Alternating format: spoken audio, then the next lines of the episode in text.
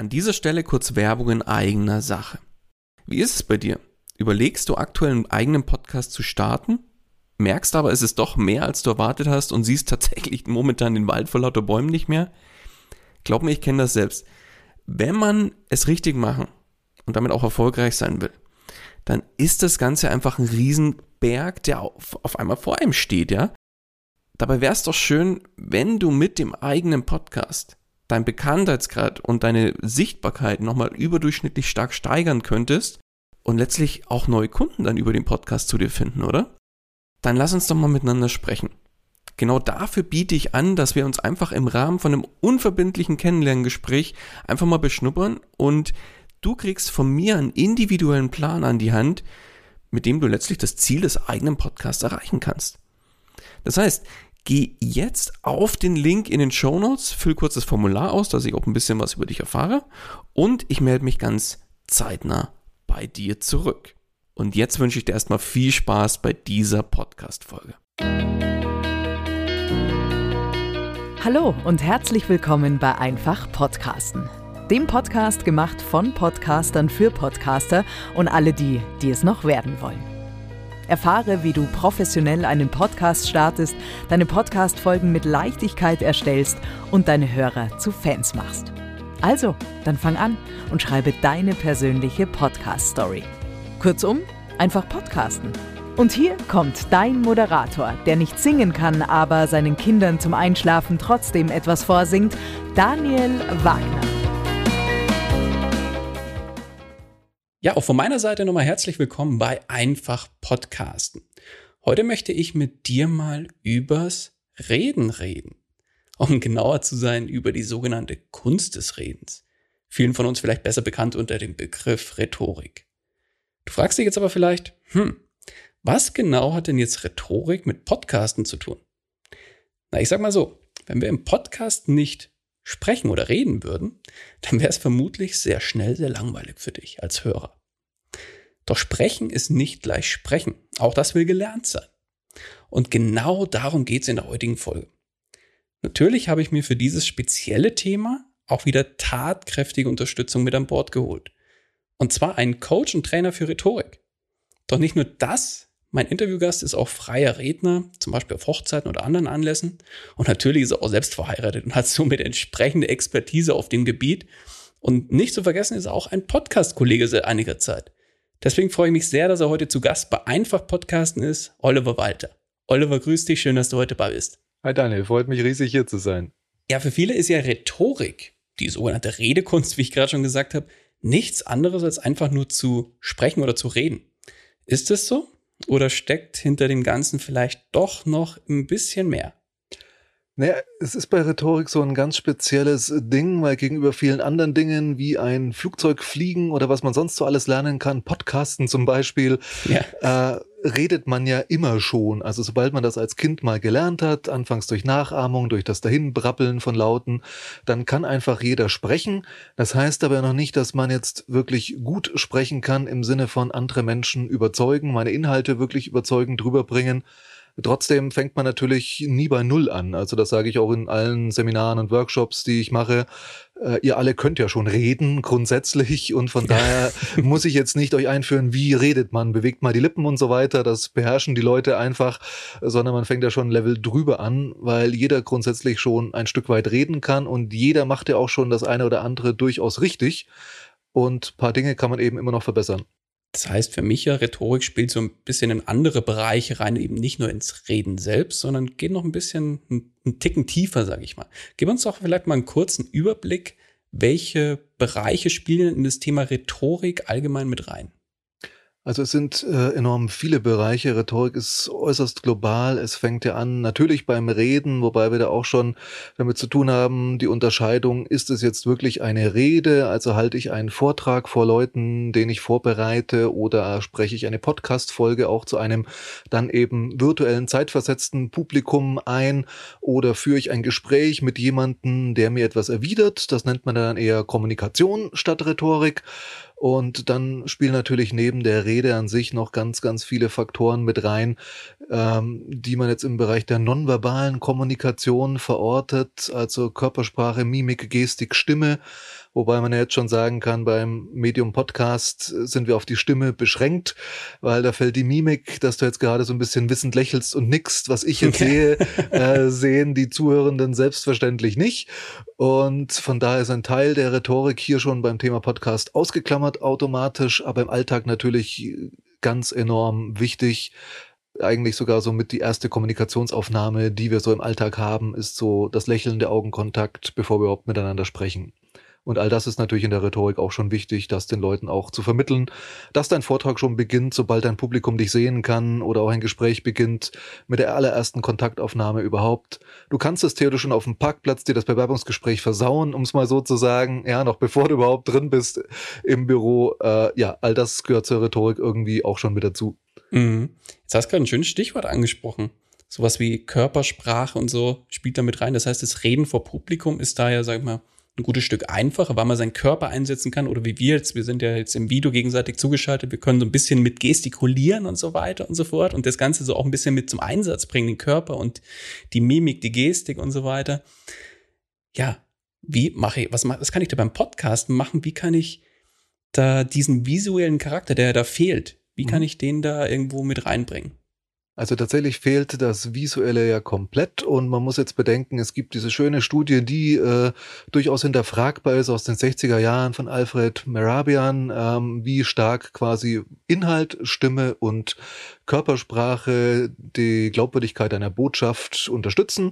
Und da ist die Körpersprache tatsächlich bei 55 Prozent, 7 Prozent nur die Worte und so knapp äh, der Rest, so knapp über 30, 39 Prozent quasi, äh, ist dann quasi die Stimme. Das heißt, über die Hälfte unserer Glaubwürdigkeit fällt beim Thema Podcast sozusagen hinten runter, weil einfach diese ganze Mimik, dieser Blick in die Augen, äh, ja, all das nicht da ist, sehe ich die Körpersprache Sprache ist jemand gerade sehr verklemmt oder offen von der Körperhaltung her. All das fällt weg. Dann gibt's natürlich zwei Möglichkeiten. Also wenn mehrere Menschen zusammen podcasten, wie wir das jetzt hier auch tun, kann man es zum einen theoretisch so machen, dass man sich auf selbe Level bringt wie die Zuhörenden. Das heißt, Kamera aus und dann ist man auch selber beim Einsprechen des Podcasts nur auf die Stimme und das Auditive angewiesen. Das kann dann auch funktionieren, dass nicht nonverbal zwischen den beiden Podcast-Talkern sozusagen Dinge passieren, die dann fürs Publikum einfach nicht stattfinden, dass dann da einfach Informationslücken bleiben. Zum anderen kann man es natürlich so machen, wie ich es vorhin schon mal intuitiv gemacht habe, dass ich ansprach, du hast gerade gelächelt und wissend genickt, dass man also Dinge, die äh, nonverbal passieren, zwischen uns jetzt zum Beispiel hier im Meeting, dann auch einfach verbalisiert und anspricht, um die so ein bisschen begreifbar zu machen. Und vieles spiegelt sich natürlich auch in der Stimme wieder. Also wenn wir jetzt hier gerade Spaß haben und lachen, hört man das ja zum Glück auch und Klar. muss nicht zwingend jetzt die erfreuten Gesichter dazu sehen. Genau. Meistens greift ja alles so ineinander. Wobei ich jetzt das vielleicht noch ein bisschen ergänzen möchte. Und zwar habe ich schon die Erfahrung gemacht, dass wenn ich mich jetzt stocksteif vors Mikro setzen würde und einfach nur sprechen würde, ist es was anderes, als wenn ich selber, auch wenn ich alleine im Raum bin, mhm alleine gestikuliere ich nämlich auch. Ja. Und ich glaube, wenn ich das jetzt nicht machen würde, wäre das ein ganz anderer Ausdruck in meiner Stimme, als, ähm, als wenn ich jetzt, äh, ja, wie ich es eigentlich sonst mache, so wirklich dann reinspreche und dann wirklich mit mir selbst im Reinen bin und rumgestikuliere mhm. und dann vielleicht auch mal mich in Rage rede mit mir alleine. Ähm, das macht, glaube ich, doch noch mal einiges aus und kann auch so ein bisschen auf die Stimme übertragen werden. Ja, sogar sehr stark, weil so der gesamte Zustand ist, der da auch geprägt wird. Also Körpersprache funktioniert in beide Richtungen. Es funktioniert, also einerseits zeigt meine Körpersprache meinen mentalen Zustand. Auf der anderen Seite, wenn ich in eine bestimmte Körpersprache gehe, verändert sich auch mein Zustand. Also kann man ein ganz simples Experiment machen, wenn man mal so richtig lächelt, also nicht so dieses aufgesetzte Lächeln, sondern so ein echtes Lächeln, wo die Augen mitlächeln und die Mundwinkel richtig bis zu den Ohren hochgehen. Und dann versucht dann was Negatives zu denken, so die nächste Steuererklärung, der nächste Zahnarztbesuch, wird man ganz schnell feststellen, man kommt da gar nicht in so einen negativen Status rein oder aber das Lächeln geht weg. Deswegen sage ich den Leuten, wenn sie zum Beispiel vor Menschen sprechen, lächelt auf jeden Fall, wenn ihr vor die Leute tretet, weil es wirkt nicht nur auf eure Zuhörer, es wirkt auch auf euch selber, weil es einen selber in einen besseren Zustand bringt. Und deswegen lohnt es sich natürlich auch beim Podcasten, äh, zumindest zu Beginn auch mal so, sich zu freuen auch, dass man jetzt eine neue Folge aufnimmt und mal so ein bisschen ein Lächeln aufzusetzen. Und wie du schon sagst, sich gemütlich zu machen, vielleicht auch nicht zu gemütlich. Ich glaube, wenn sich jemand jetzt aufs, Ko aufs Sofa irgendwie hinflätzt, dass das dann vielleicht auch etwas zu gechillt sein könnte, um eine wirklich spannende Folge aufzunehmen. Aber so eine gemütliche, bequeme Haltung das schadet sicherlich nicht. Ich empfehle da immer meine Happy Place Methode. Die habe ich da auch mal eine Podcast-Folge dazu gemacht, wie du dich in die richtige Stimmung bringst beim Podcasten. Da habe ich immer gesagt, mach doch einfach mal die Augen zu vor jeder Folge und denk mal an die zwei, drei schönsten Momente in deinem Leben. Bei mir ist es einfach die Geburt meiner beiden Kinder, meine ja. Hochzeit, ähm, wir haben eine schöne freie Trauung gehabt. Stichwort mhm. freier ah, Redner, okay. bist du ja hier sehr, sehr guter Ansprechpartner dafür. Genau. Und wenn du dann die Augen wieder aufmachst, wenn du dich kurz so mal zwei, drei Minuten in diese Situation reinfühlst, ja, dann ist der Tag eigentlich vergessen, egal wie bescheiden der war oder wie schlecht deine Stimmung gerade ist. Du bist einfach happy, weil du hast dich selber in dein Happy Place gebracht und in deine Happy Stimmung, sage ich mal, und dann kann eigentlich nichts mehr schiefgehen, würde ich sagen, für die Aufnahme. Genau, so ein Unterbrecher, dieses sich einrichten, ja, das ist beim Podcast letztendlich nicht anders als auf einer Bühne, wo man sich vorher auch mal überlegt, wo stelle ich mich hin, wie fühle ich mich wohl in diesem Setting, ja, und das ist natürlich beim Monolog des Podcasts, der letztendlich auch ankommen soll beim Hörenden, auch völlig klar, ja. Genau. Jetzt ist natürlich die spannende Sache bei, beim Podcasten, wenn du schon sagst, ja, es fehlt so ein bisschen auch das, das Visuelle. Ja, wir haben, können ja eigentlich nur mit der Stimme überzeugen. Und da ist jetzt natürlich die Kunst dabei, nicht ja zu monoton zu werden, sondern wirklich die, die Hörer auch ein bisschen zu begeistern, ja, und auch mitzuziehen ja. und dafür zu sorgen, dass sie quasi ja, unsere Folge, unseren Podcast, dass der im Ohr und am Ohr bleibt und sie dranbleiben. Wie kann ich die, die Podcast-Folgen mit Hilfe von rhetorischen Stilmitteln so ein bisschen gestalten, dass dem Hörer eben nicht langweilig wird? Also ich denke tatsächlich, was für den Hörer und vielleicht auch für einen selber so ein bisschen wichtig ist, also umso länger die Folge ist, ich denke bei einer 5-Minuten-Folge ist das noch nicht so wichtig, machst du aber wirklich eine halbe, dreiviertel Stunde oder noch länger, glaube ich, ist schon Struktur ganz wichtig. Also dass man sowohl für sich selber eine Struktur hat, als auch eine Struktur, die beim Hörenden ankommt, weil deswegen hat man ja so häufig bei Reden und Vorträgen und Präsentationen irgendwie im Hintergrund noch PowerPoint oder so ein Handout, wo die Leute was mitlesen können, damit eben die Möglichkeit besteht, auch visuell visuell zu folgen. Und dadurch, dass das im Podcast wegfällt, ist es ganz wichtig, eine gewisse Struktur reinzubringen und sei es, dass man eben wirklich ganz klar betont, erstens, zweitens, drittens, da auch wirklich solche Unterteilungen zu machen, dass die Leute ganz bewusst wissen, aha, Jetzt kommt ein neues Unterthema zum eigentlichen Thema der Folge, dass die Leute auch einfach für sich selber so ein bisschen eine Struktur haben, weil ich glaube, das ist äh, im Podcast genauso wie live vor Ort. Wenn ein Zuhörender erstmal ausgestiegen ist, dann steigt er so schnell nicht wieder ein. Also irgendwann hast du die Leute verloren und die kommen dann so schnell nicht wieder. Und während sie den Podcast ausmachen, driften sie halt sonst äh, irgendwo in dem Vortrag einfach davon, so mental, schauen zum Fenster raus und da hat man dann nichts mehr davon. Und deswegen ist es natürlich schon ganz gut, äh, Dinge zu nehmen, die das Ganze strukturieren und das vielleicht auch sogar im Vorfeld anzukündigen. Also zu sagen, ich habe heute für euch drei wichtige Punkte zu diesem und jenen. Oder ich hatte in einer Folge fünf rhetorische Stilmittel, die ihr öfter einsetzen solltet. Und dann wissen die Leute, okay, jetzt warte ich auf erstens, zweitens, drittens, viertens, fünftens und kann das so der Reihe nach für mich auch abhaken. Und wenn zwischendurch vielleicht Punkt drei mich jetzt nicht so interessiert, höre ich trotzdem weiter zu, weil vielleicht ist ja Punkt vier wieder genau das, was ich jetzt für mich an Input mitnehmen möchte. Deswegen glaube ich, Struktur ist ganz wichtig. Dabei auch so ein bisschen auf die unterschiedlichen ja, Informationstypen eingehen. Es gibt dieses schöne Format äh, in vier verschiedene Richtungen, weil man irgendwie herausgefunden hat, dass die Menschen ähm, auf vier verschiedene Arten Dinge lernen. Also diejenigen, die erstmal das Warum wissen müssen. Warum sollte ich mich jetzt für dieses Thema interessieren? Das ist immer sehr wichtig, dass man sowas mal vorweg den Leuten klar macht. Du hast das ja auch schön eingeführt. Wofür ist Rhetorik eigentlich gut? Hast du auch zu Beginn erzählt, bevor wir hier ins Thema fachlich einsteigen. Das ist immer ganz wichtig, dass wir doch wissen, aha, okay, das ist ja tatsächlich auch für mich interessant. Und dann eben der Punkt, die Informationen zu liefern. Und dann auch der Punkt, wie kann ich es jetzt wirklich konkret für mich nutzen? Und was ich ganz wichtig finde, ist auch der vierte Punkt, so dieses Was wenn. Also die Leute, die immer noch Fragen haben. Das sind die, die melden sich immer bei Vorträgen oder am Nachgesprächen immer noch äh, Redebedarf. Wenn man denen auch, sei es mit einer Kommentarfunktion im Blog oder wie auch immer, die Möglichkeit bietet, äh, dann auch wirklich Bezug auf das zu nehmen, was man da erzählt hat weil das denen einfach wichtig ist zur Verarbeitung. Dieses, ja, was ist aber jetzt, wenn, und egal wie unwahrscheinlich dieser Fall auch ist, wenn Außerirdische plötzlich kommen und mich entführen, was muss ich dann rhetorisch drauf haben? Also, ja, dass man da dann immer noch mal, also es brauchen die, um überhaupt Informationen annehmen zu können. Und das ist ganz gut auch von der Strukturierung her, das anzunehmen. Das, was du jetzt schon so angesprochen hast mit Stilmitteln, ist so eine Geschichte für sich, weil wenn man mal so schaut, Wikipedia kann man aufrufen, da sind, ich glaube, aktuell so um die 120 verschiedene rhetorische Stilmittel drin. Die kann man grundsätzlich alle verwenden. Äh, muss man aber nicht. Also manchmal ist weniger auch durchaus mehr. Und ein paar verwendest du ja eh schon. Also jeder Mensch, wir hatten schon das Thema, spricht ja eh schon und hat vielleicht von Eltern oder sonstigen Vorbildern das eine oder andere auch an so Redefiguren übernommen. Kennst du vielleicht auch, du hast ja auch Kinder, man hört das Kind reden und denkt sich, oh Gott, den kann ich nicht verleugnen, weil äh, genau so quatsch ich auch. Äh, das, ja, genau. das hat er definitiv von mir. und äh, ja, so übernehmen Kinder schon bestimmte Redefiguren, lernen die rhetorische Frage oder du stehst da und darfst dir plötzlich so eine Suggestivfrage anhören oder denkst, oh, du redest über deine Mutter. Ja, also das sind so ja, das bleibt nicht aus und äh, diese Redemittel verwendet man. Das heißt, es geht eher darum, für sich auch zu schauen, was verwende ich denn schon und was könnte ich zusätzlich noch nehmen, was mich vielleicht flexibler macht und es, wie du schon eingangs gesagt hast, für die Zuhörenden auch nochmal abwechslungsreicher. Mhm. Okay, da werden wir gleich noch ein bisschen drauf eingehen, auf so einzelne mhm. Stilmittel vielleicht. Ein schöner Aspekt vielleicht, was ich ganz spannend finde. Jetzt habe ich ja als Podcast ein bestimmtes Publikum. Also ich habe meine Zielgruppe definiert und weiß, zu wem ich eigentlich spreche.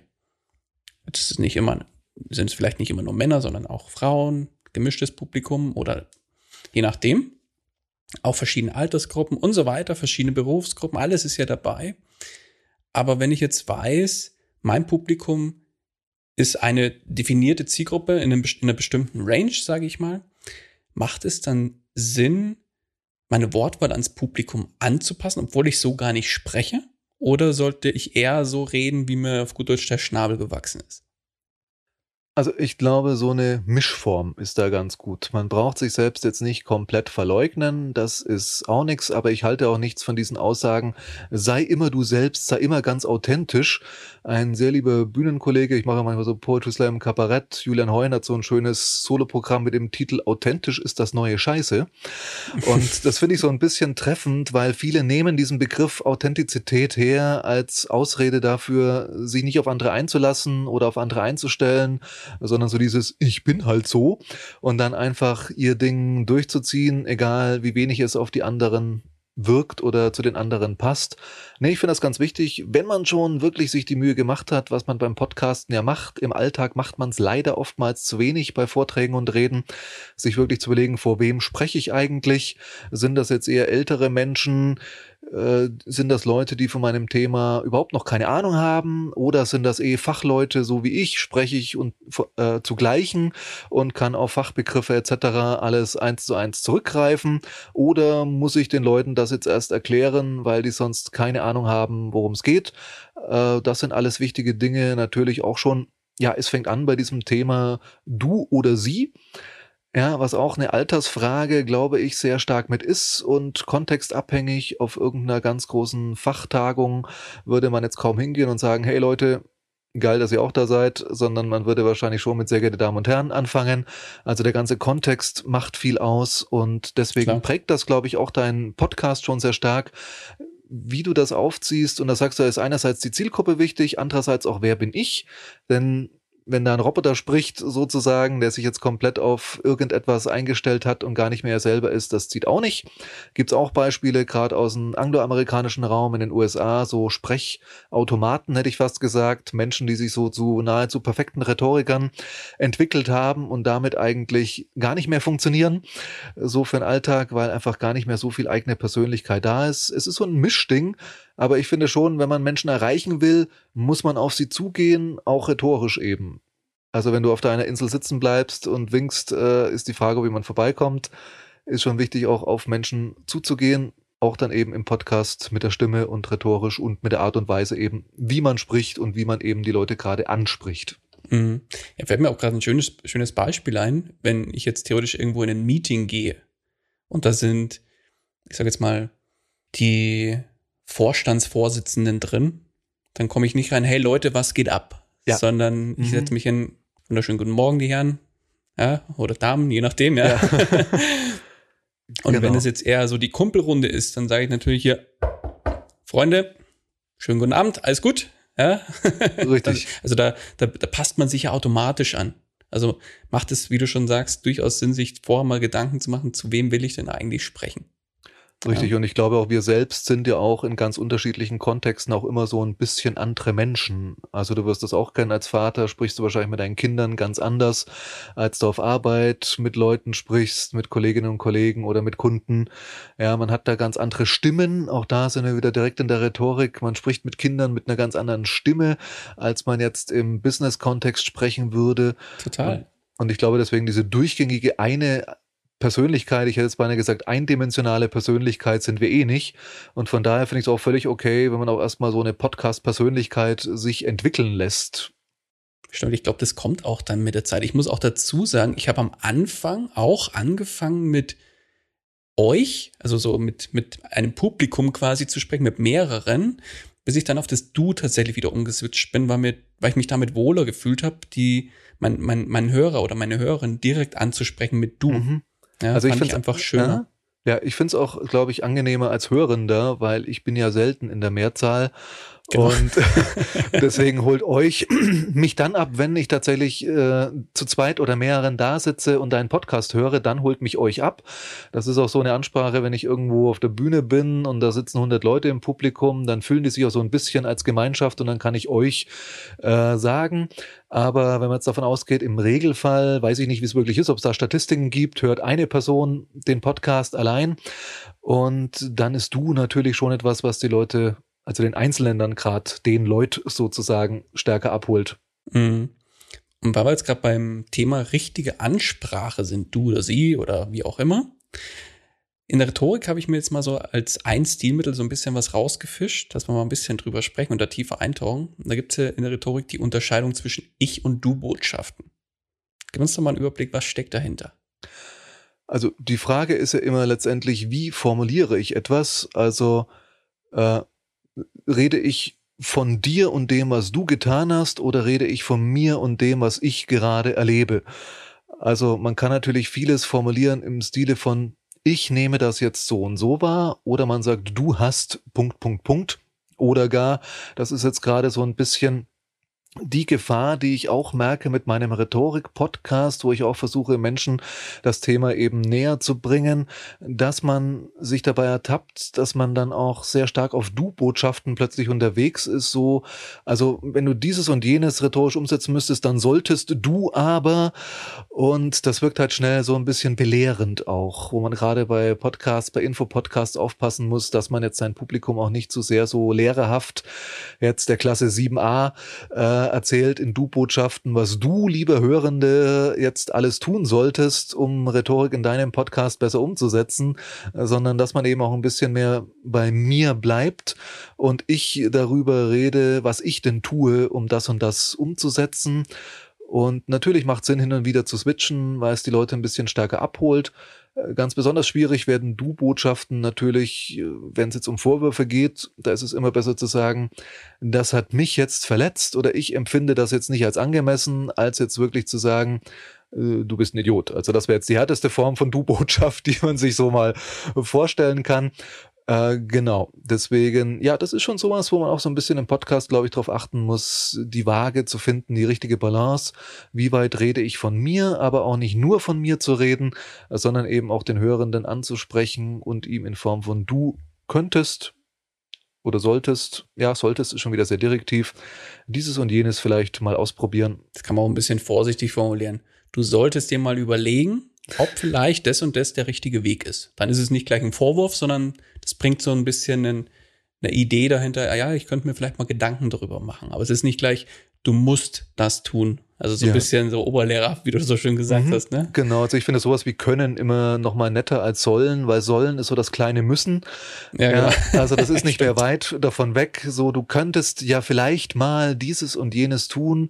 Das ist was, äh, wo sich Leute überlegen, ja, könnte ich. Und vom Können zum Machen ist zwar auch noch mal ein Schritt, aber gar kein so riesiger mehr.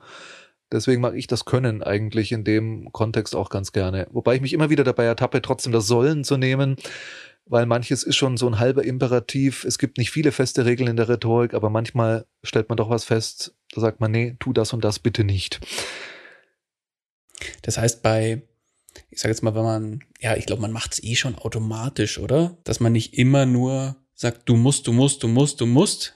Bei so einem, wie du sagst, Info-Podcast beispielsweise, wo man versucht, anderen etwas mitzugeben, sondern man sagt immer so auch, ja, ich mache das so und so. Du kannst ja auch mal überlegen, ob das für dich auch ein Weg ist. So genau. Ist es, glaube ich, die Mischform so ein bisschen. Und ich glaube, das macht man automatisch. Will ich mal jetzt behaupten. Ich kenne, glaube ich, keinen Podcaster, der sich hinstellt, du musst, wenn du es nicht machst, raus. Hier ist die Tür. Schalte jetzt bitte aus. Genau. nee, aber verstanden. Also ist, glaube ich, auch eine, eine schöne Geschichte, wenn man sich dem Ganzen mal, sich diesem Stilmittel, dieser Ich- und Du-Botschaft, wenn man sich das mal bewusst macht und vielleicht sich selber mal eine Folge von sich selbst anhört, wie häufig benutze ich denn eine bestimmte Art und Weise und wenn man vielleicht in der zu stark in der Du-Form unterwegs ist, in der Du-Botschaft, kann man dann mal schauen, ob man da bewusst vielleicht ein bisschen was dran an der Stellschraube dreht und vielleicht so die eine oder andere Ich-Botschaft mal bewusst versucht einzubauen. Genau, und ich finde eben gerade auch die Kombination sehr schön aus beidem, dass man zum Beispiel erstmal ein Beispiel erzählt von sich selber, ich mache das so und so, warum tue ich das und dann auf die Du-Botschaft switcht. Vielleicht könntest du dir ja auch überlegen, das mal auszuprobieren für deinen Podcast oder ähnliches. Also, dass man dann vom Ich zum Du weil die Leute hören deine Geschichte und fragen sich, okay, und was mache ich jetzt damit, dass man das schon nochmal den Leuten auch nochmal rüberbringt, okay, jetzt gehe ich vom Ich zum Du und dann aber wieder zurück. Also das kann man schon einfach schön mischen, dass sowohl beides angenommen wird, weil zum einen hören die Leute ja den Podcast, um von dir auch etwas zu hören und zum anderen eben, wie kann es sich für mich anwenden, da dann so ein bisschen Du-Botschaft. Ich würde aber sagen, die Ich-Botschaften sollten fast überwiegen. Genau. Dann habe ich jetzt eine Frage an dich. und zwar dein Podcast. Du bist ja Podcast-Kollege seit einiger Zeit und dein Podcast heißt ja Lebendige Rhetorik. Genau. Übrigens, kleiner Aufruf zwischendrin, hört da unbedingt mein Olivers Podcast rein. Sehr empfehlenswert. Den verlinke ich euch auch gerne in den Show Notes. Und ja, lebendige Rhetorik als Titel. Wann ist denn für dich Rhetorik in einem Podcast vor allem lebendig? Also ich glaube, das sind tatsächlich ein paar Faktoren, die da zusammenkommen. Zum einen, wir hatten schon das Thema Stimme, dass diese natürlich auch lebendig erzählt. Also wenn ich alles nur monoton runterrede, kann das äh, inhaltlich noch so interessant sein. Es wird einfach nicht funktionieren. Und deswegen ist es eben ganz wichtig, auch natürlich mit der Stimme entsprechend zu arbeiten. Es ist aber auch wichtig, jetzt hatten wir gerade das Thema Ich-Botschaften, das ist fast eine Überleitung dazu. Unglaublich wichtig, gerade bei diesem Medium, wo es jetzt nichts zu gucken gibt in unserer heutigen visuellen Zeit, wirklich viele Beispiele zu bringen, also Geschichten zu erzählen, Metaphern die das Thema näher bringen, Best Practice Beispiele oder auch, ich nehme auch gerne immer mal wieder Beispiele, wo was überhaupt nicht funktioniert hat. Es gibt auch inzwischen wirklich so Veranstaltungen, Fuck Up Nights nennt sich das, wo Leute so ihre dümmsten Erlebnisse erzählen aus dem Business-Kontext, damit andere daraus lernen können. Also ich finde, man muss nicht immer nur was erzählen, wo alles super geklappt hat. Man kann auch durchaus erzählen, da und da habe ich dieses und jenes getan und das hat halt so überhaupt nicht funktioniert. Also jetzt gerade in einer Folge habe ich zum Beispiel mal erzählt, wie ich bei einer Comedy-Mix-Show einfach mal zum Einstieg das Publikum beleidigt habe. Einfach um auch zu schauen, einfach mal Interesse halber, wie funktioniert das? Und dass das besser funktioniert hat, als ich erwartet hätte, zumindest in diesem Kontext Comedy-Mix-Show. Ansonsten kann ich es nicht uneingeschränkt empfehlen. Aber in diesem Kontext hat das tatsächlich funktioniert, aber auch nicht so hundertprozentig. Und solche Dinge kann man da ja ganz wunderbar auch als Beispiele nehmen. Am besten wirklich aus dem Alltag, wo die Leute auch anknüpfen können, wo sie sagen, ja, das kenne ich also ich merke immer, die Leute sind da am meisten dabei, wo sie irgendwie Anknüpfungspunkt haben. Kinder, aktuell wieder Fußball, wenn man da einen Bezug irgendwie zum eigenen Klar. Thema hergestellt bekommt, sagen die Leute, ah ja, okay. Und anhand eines Beispiels versteht man es nochmal besser, wenn du die Leute nur mit Zahlen, Daten, Fakten so richtig bam, bam, bam äh, richtig äh, zuhaust, schalten sie irgendwann auch ab, weil das ist ein Overload, der dann irgendwann nicht mehr zu verarbeiten ist. Mhm. Es geht also ja, ein bisschen. Hm? Vorhin hast du mich auch super gekriegt, wie du gesagt hast, ja, du hast ja auch Kinder oder mit, äh, wenn du ja. mit Kindern redest, dann habe ich ja sofort, ja, natürlich, ich rede mit meiner Tochter ganz anders. Hatte ich sofort ein Beispiel oder sofort ein Bild vor Augen, ja, ja klar. Genau, das funktioniert immer. Und ich finde so ein bisschen das Tempo steuern, ja, das kennt man auch so aus Filmen. Da ist einmal so eine Actionsequenz, die haut dich total um und du krallst dich so im Sitz fest, aber wenn die jetzt 90 Minuten durchgehen würde, würdest du den Film auch nach der Hälfte spätestens ausschalten. Ja. Das heißt, es braucht auch diese ruhigeren Phasen, wo nicht so viel passiert, wo es dann sowas gibt, wie ich weiß noch bei Breaking Bad gibt es diese eine Folge, wo sie nur im Labor eine Fliege jagen über die komplette Folge von 40 Minuten oder was und sonst passiert da rein gar nichts und das ist so eine der berühmtesten TV-Serienfolgen überhaupt und dieses Entschleunigen, Beschleunigen trägt auch zur Lebendigkeit bei. Das ist wie bei der Musik. Also wenn eine Band am Abend auf einer Party immer nur die schnellen, rockigen Stücke spielt, das funktioniert auch nicht. Zwischendurch mal so eine ruhige Ballade, auch wenn dann keiner tanzt, aber du schaltest mal ab. Die Leute können mal durchatmen und dann wieder weiter tanzen und das ist beim Zuhören genauso. Gib den Leuten mal die Möglichkeit, während du irgendeine nette Geschichte erzählst oder irgendwie ein bisschen abschweifst, das ist völlig in Ordnung. Ich finde, man muss nicht immer alles so komplett strikt äh, durchziehen, sondern auch selbst im Business-Kontext darf so ein bisschen abschweifen, mal zwei Minuten völlig sein und hilft den Leuten auch, den Kopf wieder ein bisschen zu sortieren, um dann wieder umso lieber zuzuhören. Ja, oder mal Mut zur Pause. Das ist ja auch so ein Thema. Man darf ruhig auch mal zwei, drei, vier Sekunden eine Pause machen. Richtig, ja? du glaubst aber nicht, wie schwer das den Leuten fällt. Also im Podcast geht's glaube ich, noch eher, aber gerade mit Live-Publikum haben die Leute da Riesenprobleme. Aber ist es eigentlich überhaupt nicht, weil die Zeit den Zuhörenden viel kürzer vorkommt. Und es wird spannend. Ja. Es erzeugt ja unfassbar ein Spannungsbild. Ich habe jetzt heute auch wieder eine Folge aufgenommen. Bevor wir jetzt unser Interview hatten, habe ich am Anfang eine Frage gestellt an meinen, an meinen Hörer oder an meine Hörer und habe bewusst da mal eine Pause gemacht von ein paar Sekunden, um da wirklich mal so, ja, jetzt muss ich mir echt kurz mal überlegen, so mhm. nach dem Motto. Ja. Ich glaube, das kommt auch ganz gut, dass das einfach mal, wie du sagst, so ein bisschen rauf und runter, so ein bisschen entschleunigen, dann mal ein bisschen was, was rausnehmen. Das kann so eine Pause durchaus auch mal sein. Ja, vor allem, wenn du eine Frage stellst, die du dir ja vorher überlegt hast, dann hast du für dich ja schon die passenden Antworten parat oder was du darauf antworten würdest die Zuhörenden haben das ja nicht. Das genau. heißt, wenn du die Frage stellst und sofort weitermachst, äh, ist die Frage verpufft, weil keiner zu, wirklich sich dazu Gedanken machen kann. Und das wäre eigentlich schade. Deswegen brauchst du die Pause, es sei denn, es ist wirklich eine rein rhetorische Frage. Ja, dann natürlich was anderes. Aber wenn du irgendwie willst, dass die Leute sich Gedanken dazu machen, dann musst du ihnen auch die Chance dazu lassen. Genau. Dann haben wir, ich habe in der Community bei uns auch gefragt, in der Podcast Stories Community, ob denn jemand zu dem Thema Rhetorik heute, weil ich gesagt habe, ich habe ja jemanden, mit dem ich jetzt da ein bisschen drüber quatschen werde, auch mal die eine oder andere Frage. Unterm Strich haben, wir, haben mich zwei Fragen erreicht. Da würde ich jetzt einfach mal kurz vorlesen. Mhm, Gehen wir nämlich da kurz drauf ein. Ein bisschen was haben wir auch schon be beantwortet, aber vielleicht nehme ich es trotzdem mal zum Anlass, dass wir dann nochmal tiefer einsteigen. Und zwar eine Frage lautet wortwörtlich, ist Ausdruck und Sprache oder besser Inhalt und rhetorische Gewandtheit eine Sache, die man üben sollte als Podcaster? Oder ist es richtiger, authentisch zu sein, zum Beispiel bei Slang, Dialekt oder irgendwas in der Richtung? Mhm.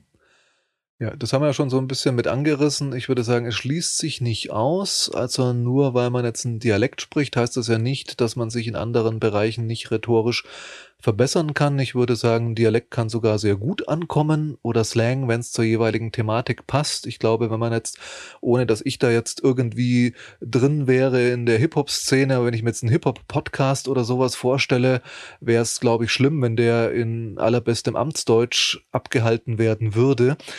Ich glaube, das würde so überhaupt nicht funktionieren, sondern der müsste dann auch im entsprechenden Slang und in der entsprechenden Tonalität dieser Szene sein, damit er überhaupt ernst genommen wird.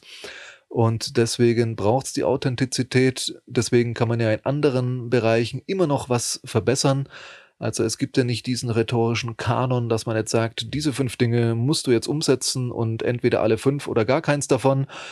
Das ist ein Komplettset, sondern man kann sich ja wirklich so richtig rauspicken, was brauche ich. Das ist ja wie diese klassische Forrest Gump Pralinenschachtel. Ja, nimm dir die Praline, die dir schmeckt und äh, die mit Rumfüllung lässt du halt liegen. Das mache ich zumindest immer, weil ich Rum mag und Schokolade auch, aber in der Kombination finde ich es immer ein bisschen eklig.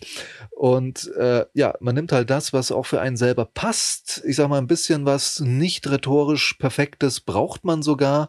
Man denke mal an PolitikerInnen und und die Satiriker, die sie nachmachen. Also was wäre damals hier bei uns in Bayern äh, äh, Edmund Stoiber gewesen, ohne dieses äh, woran sich alle, die ihn nachmachen wollten, wunderbar dranhängen konnten. Oder Merkel, wenn die Leute schon in diese Stellung der Merkel-Raute gehen und auch so ihre Stimme und die Mimik nachahmen. Oder Markus Söder mit seinem fränkischen Dialekt hier aus meiner Heimat, aus meiner Geburtsstadt Nürnberg. Ja, und so also ohne diese kleinen Schwächen in Anführungszeichen bist du gar nicht unverkennbar. Du musst dir immer überlegen, habe ich noch was, was ein Satiriker nachmachen könnte? Wenn ja, ist alles noch gut. Und trotzdem kannst du noch viel in anderen Bereichen rhetorisch an dir arbeiten, weil man da eben viel trotzdem verbessern kann, ohne dass die Authentizität verloren geht, sondern ich glaube, es verbindet sich eher. Also du wirst eher noch authentischer, weil du einfach noch mehr Möglichkeiten hast mithilfe der Rhetorik. Mhm. Dann vielleicht ein gutes, gute Überleitung zu der zweiten Frage, die lautet nämlich, welche rhetorischen Stilmittel sollte ich denn als Podcaster kennen und im Idealfall auch anwenden? Mhm. Also da ist die Frage, ob es da jetzt wirklich die Stilmittel gibt, wo man sagt, diese drei Stilmittel sollten Podcaster definitiv immer verwenden. Ich bin da zum einen natürlich wieder bei Stilmitteln, die so ein bisschen helfen zu strukturieren. Also was ich da ganz schön finde, ist sehr klassisch eigentlich, ist so die Anapher und die Epipher. Das ist quasi jeweils gleicher Satzanfang oder Satzende. Also Anapher ist drei Sätze ineinander, fangen mit demselben Wort an. Zum Beispiel? Also ich überlege gerade, ich hatte, ich arbeite an so einer Folge zu berühmten Reden der Weltgeschichte. Da hatte ich so ein Beispiel von Sir Winston Churchill in seiner Blut, Schweiß und Tränenrede, wo er quasi vier oder fünf Sätze ineinander jeweils mit Sieg anfängt. Also er stellt so die Frage, was ist denn unser Ziel? Und dann sagt er Sieg äh, um der Freiheit willen, Sieg, um bla bla bla. Und er beginnt ah, okay. jeden Satz wieder mit Sieg. Und dadurch entsteht so eine klare Struktur, so ein richtiger Rhythmus der Rede. Weil immer, wenn man dieses Wort Sieg bei ihm hört, und er schafft dadurch auch die Wiederholung, dass er es schafft, in einer politischen Rede eben 20 Mal das Wort Sieg insgesamt unterzubringen, dass man sich fragt, was bleibt unbewusst bei den Hörenden seiner Rede, die ja damals auch hauptsächlich im Radio übertragen wurde. Da gab es ja Fernsehen noch nicht in dem Umfang, wie wir es heute kennen. Und äh, was blieb da hängen? Dieses eine Wort Sieg. Und das war natürlich genau das, was er erreichen wollte. Mm, okay. Und genau, das kann man also ganz wunderbar machen. Und ja, genauso am Wort, äh, am Satzende kann man auch so etwas einbauen. Und das hilft schon so ein bisschen, einen gewissen Rhythmus und eine gewisse Struktur auch mit reinzubringen. Natürlich auch so schöne Sachen der Steigerung, ja, wenn du drei Dinge irgendwie darstellst, dass du mit dem Schwächsten anfängst, dann das mittlere, also wirklich die Dramaturgie so ein bisschen zu beachten, dass man nie das Beste, was du zu erzählen hast, zu Anfang raushaut, nie das beste Argument gleich zu Beginn und danach läuft so ein bisschen aus, ja, das wäre schade, sondern dass du noch so ein bisschen Steigerung äh, drin hast zum Ende hin. Ansonsten, wie gesagt, empfehle ich wirklich, sich diese lange Liste anzuschauen mit äh, Stilmitteln. Was ich immer wichtig finde, ist natürlich schon wirklich alles, was so mit Bild, Bildern zu tun hat, also die Metapher natürlich am wichtigsten, dass du wirklich den Leuten ähm, an ja, wie heißt es bei der Metapher, bildhafter Vergleich, also wirklich mit, ob das jetzt das Boot ist voll oder was von der Fußball ist, dass du einfach eine Bildsprache findest, das wenn wir schon keine Visualität direkt im Podcast haben, trotzdem so Bilder in den Köpfen der Menschen entsteht, dass du also durchaus plastisch sprichst und was jetzt kein spezielles rhetorisches Stilmittel ist, aber was ich immer auch sehr schön finde oder sehr hilfreich ist, wenn du sinnlich konkret sprichst. Also, okay. du kannst das heißt? jetzt, du kannst jetzt sagen, das war ein attraktiver Mensch. Du kannst aber auch sagen, das war ein Mensch, also dieser Mann war 1,85 groß, athletische Figur, hatte gewelltes dunkelblondes Haar und so einen ganz leichten Drei-Tage-Bart, der sich im Sonnenlicht spiegelte. Also ich übertreibe jetzt extra ein bisschen ins Literarische hinein. Ja, du kannst wirklich Bilder entstehen lassen, statt einfach nur zu sagen, das war auch wieder beim Beispiel Kinder, weiß nicht, ob du das kennst. Äh, das Kind kommt von der Schule oder Kindergarten heim und du fragst, wie es war und das Kind sagt, schön. Punkt. Und du denkst dir, hey, jetzt erzähl doch nicht so viel. Ja, sobald aber das Kind anfängt zu erzählen, ich habe das und das gemacht und hier gespielt, wird das Ganze vorstellbarer. Und deswegen finde ich, wenn man so eben diese Sinneskanäle, gerade die, die man nicht zur Verfügung hat im Podcast, einfach auch erzählt, wenn du irgendeine bestimmte Situation beschreibst und da war es sehr heiß, dann sag das ruhig dazu, da war es total heiß oder windig oder da mit bestimmten Gerüchen assoziiert ist und natürlich gerade Bilder visuell entstehen zu lassen. Wenn jemand sagt, war im Urlaub, war schön, ja toll, erzähl vom Strand. Äh, sag nicht, der Strand war gut oder schön, sondern erzähl, wie war denn die Farbe des Meeres? Wie hat sich das Sonnenlicht auf den Wellen gespiegelt? Also man muss jetzt nicht in die totale Literalität abtauchen und den Nobelpreis holen wollen, aber so ein bisschen dieses Erzählen ausführlicher, so dass wirklich Bilder in den Köpfen deiner Zuhörenden entstehen, das schadet auf jeden Fall nicht, weil diese Bilder viel mehr hängen bleiben, als es jetzt reine Zahlen, Daten, Fakten würden.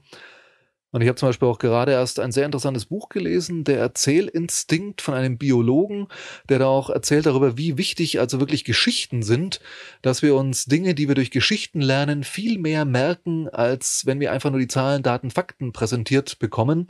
Ja, klar. Und der hat auch so Studien aufgezählt, dass man zum Beispiel was mit Kindern gemacht hat, also oh, Experimente mit Kindern, aber es war im ethisch vertretbaren Rahmen. Man hat die durch ein Naturkundemuseum mit den Eltern geschickt und den einen Eltern hat man gesagt, sie sollen wirklich nur Zahlen, Daten, Fakten den Kindern erzählen und die anderen Eltern haben halt Geschichten erzählt, zum Beispiel über die Dinosaurier, wie die früher rumgelaufen sind und andere Dinosaurier gejagt haben. Und so zwei Wochen später hat man die Kinder befragt und die, die Geschichten gehört hatten, hatten halt wirklich signifikant mehr, was sie sich noch dran erinnert haben. Und das zeigt, wie wichtig es ist, wirklich eher in Geschichten zu erzählen, weil diese Geschichte hängen bleibt und die Zahlen, Daten, Fakten damit automatisch während es sonst ganz schwierig ist, sich zehn Zahlen, Daten, Fakten jetzt wirklich zu merken, wenn man sie nicht bewusst auswendig lernt. Mhm. Wobei ich jetzt tatsächlich sagen muss, aus dem ganzen Gespräch, was wir bisher geführt haben, würde ich tatsächlich das für mich so als den ultimativen Tipp für Podcaster mitnehmen, weil ich glaube, das ist am Anfang haben wir so schön gesagt, was fehlt denn eigentlich beim Podcasten? Eigentlich ist dieses Visuelle. Ja. Und ich glaube, ich mache es immer schon ein bisschen automatisch oder versuche es automatisch mitzumachen, dass ich es so ein bisschen bildlich beschreibe. Aber jetzt, wo du es auch nochmal erwähnst, das macht für mich total Sinn, weil das ist klassisches Storytelling. Genau. Und wie, und wie erzählst du eine Geschichte am besten und wie nimmst du die Leute am besten an die Hand, indem du erzählst, das Gras war saftig grün, da war nicht ein Unkraut in der Mitte, nur schön zwei, drei Gänseblümchen irgendwo am Rand und die Sonne, da war keine Wolke am Himmel. Ich habe geschwitzt, mein T-Shirt war klatsch, nass, mir war so heiß, das musst du dir mal vorstellen, weil so richtig mitnehmen in, in die Situation, in der du die Geschichte quasi gerade erzählst und die, was dir passiert ist. Und das, glaube ich, ist für mich so das ultimative für die Podcast oder ultimative Rhetoriktipp für einen Podcaster, dass du bildliche Sprache verwendest und dass du wirklich die Leute mit auf deine Reise mitnimmst. Genau, es schadet nicht am Schluss nochmal so die Botschaft nochmal dran zu klatschen. Also es gibt immer so diesen Dreiklang Ereignis, Pointe, Gewinn.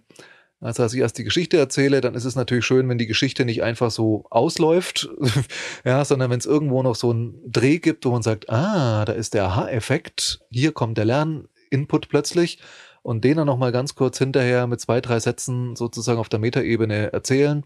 Aus dieser Geschichte kannst du mitnehmen oder ich habe daraus gelernt damals das. Das ist immer nochmal nicht schlecht, wenn man das noch hinten dran setzt, weil ich festgestellt habe, dass es trotzdem Menschen gibt, die zwar die Geschichte wahrnehmen, aber so es mit subtilen Botschaften nicht ganz so haben, wo es dann manchmal nicht schadet, wenn man nochmal wirklich ganz klipp und klar sagt, aus dieser Geschichte solltest du lernen oder könntest du lernen, Punkt, Punkt, Punkt. Das ist immer noch mal nicht schlecht. Aber ja, genau, Geschichten sind unglaublich wichtig. Und wir erzählen ja auch alle gerne Geschichten. Also es ist ja schöne. Und hören sie auch gerne. Ja, genau man tut das ja auch gern. Ich glaube, manchmal blockiert man sich vielleicht auch beim Thema Podcast selber, weil man denkt, ah, das ist ja ein seriöser Podcast und ich will die Zeit der Leute nicht verschwenden. Aber das ist Blödsinn, weil letztendlich verschwendest du die Zeit der Leute ja nicht, wenn du etwas tust, womit sie die Inhalte besser behalten. Auf jeden Fall.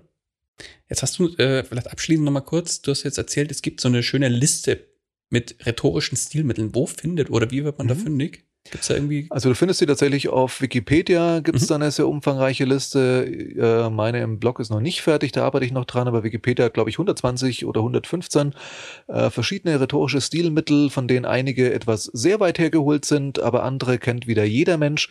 Also die Ironie zum Beispiel, die rhetorische Frage oder eben die Metapher, der Vergleich, die Alliteration, dass immer derselbe Buchstabe am Anfang äh, von Wörtern kommt in einem Satz. Okay, dann schauen wir, dass ich die irgendwo dann äh, verlinke und dann genau. äh, kann da jeder selber mal gucken, was gibt's denn da mhm. so alles. Und ich glaube, jeder wird so einen Aha-Effekt haben, dass er feststellt, ups, so spreche ich doch schon und da gibt's einen Fachbegriff auf Latein dafür, irre. Ja, den muss man sich doch gar nicht merken, weil das, was du schon umsetzt, äh, musst du nicht mehr lernen. Konzentriere dich lieber wirklich auf das, was du noch nicht äh, kannst oder wo du denkst, das finde ich ganz nett, das könnte ich für mich übernehmen. Weil, wie gesagt, jeder beherrscht irgendwas in der Rhetorik schon richtig, richtig gut. Und daran muss man nicht rumpfuschen, sondern es geht darum, sich einfach mehr Möglichkeiten des Ausdrucks noch zu erarbeiten. Vielleicht ist mein abschließender Tipp von meiner Seite, was das angeht. Verkünstelt euch da nicht. Also das ist jetzt kein, ich glaube, wenn ihr euch da jetzt diese Liste, die ich euch dann verlinken werde, zu Gemüte führt und dann versucht, 20 Sachen gleichzeitig neu umzusetzen in eurem Podcast, dann macht ihr euch verrückt. Wenn ihr sagt, hm, das wäre jetzt eine Sache, da könnte ich noch ein bisschen dran schrauben, mich optimieren, vielleicht noch ein bisschen besser werden, dann nehmt euch das raus aus dem bunten Potpourri der genau. Rhetorik. genau. Sucht euch das aus, was für euch passt, aber macht nicht zu viel gleichzeitig, was für euch dann neu ist, sondern äh, ja, macht weiter wie bisher und, und optimiert in kleinen Schritten, dann kommt ihr, glaube ich, deutlich schneller zum Ziel. Richtig, das finde ich immer ganz wichtig bei Rhetorik, weil man ja eben wirklich sich rausgreifen kann, was für einen Grad passt. Und wie du schon sagst, wenn es zu viel ist, dann verheddert man sich komplett. Es sind wirklich so die kleinen Dinge, die man durch Übungen nach und nach sich aneignet. Und dann erst das nächste und dann erst das nächste und nicht alles auf einmal, weil dann äh, ja, klappt es nicht mehr, dann stolpert man verbal, glaube ich, ziemlich heftig und landet auf der Nase. Genau so ist es. Und ja, Oliver, wir sind auch, ich gucke gerade schon auf die Uhr, wir haben schon ordentlich was auf der Uhr gelassen. Schön. Dann würde ich sagen, kommen wir langsam zum Schluss. Wenn dich jetzt einer unserer Hörer erreichen möchte und mehr über dich erfahren möchte, wie kann man dich denn am besten erreichen? Wo kann man dich finden? Man kann mich natürlich in diesem Internet finden, diesem geheimnisvollen Ort unter lebendigerhetorik.de. Ansonsten natürlich Social Media. Äh, ja, den Podcast hast du eh schon dankenswerterweise beworben, den ich übrigens auch mit den Tipps, die du gibst, äh, erfolgreich starten konnte, wo ich auch sehr froh und dankbar bin, auch die Tipps von dir gehabt zu haben, die du überall zur Verfügung stellst. Das hat auch wirklich sehr dabei geholfen. Und ja, ansonsten natürlich, wie gesagt, im Internet findet man auf meiner Website auch sämtliche Kontaktdaten und ja, kann mich natürlich auch sehr gerne kontaktieren, jederzeit bei Bedarf. Alles klar, dann verlinken wir das in den Shownotes und dann findet der oder diejenige, der das möchte, zu dir. Super. Oliver, von meiner Seite ganz herzlichen Dank. Waren sehr, sehr viele tolle Sachen und tolle Tipps dabei. Da wo ich mir auf jeden Fall auch nochmal das eine oder andere zu Gemüte führen werde. auch für kommende Folgen. Von meiner Seite nochmal ganz herzlichen Dank für deine Zeit und den Input. Ja, ich danke und dir für die Einladung. Dann wünsche ich dir jetzt noch einen wunderschönen Tag. Die Sonne ist ja strahlend hell hier bei mir im, durch das Kellerfenster. Ah. Deswegen wünsche ich dir erstmal jetzt alles Gute und danke dir, dass du hier warst. Ja, das wünsche ich dir auch, Daniel. Danke für die Einladung und hat sehr viel Spaß gemacht. Mach's gut, Oliver. Ciao, ciao. Dir auch noch einen schönen Tag. Ciao, ciao. Das war's auch schon wieder mit dieser Podcast-Folge. Alle weiteren Informationen und die Show Notes zu dieser Episode findest du unter einfach-podcasten.com. Außerdem möchte ich dich herzlich einladen, dich der Podcast Stories Community auf Facebook anzuschließen. Dort erwarten dich regelmäßige Beiträge und Livestreams rund um die Themen Podcasting und Podcast als Businessmodell. Darüber hinaus kannst du dich mit Gleichgesinnten vernetzen und profitierst vom aktiven Austausch mit vielen erfahrenen Podcastern. Den Link zur Gruppe findest du ebenso unter einfach-podcasten.com. Zu guter Letzt nochmal vielen Dank fürs Zuhören und vergiss nicht, Podcasten muss nicht schwer sein. Deswegen einfach Podcasten.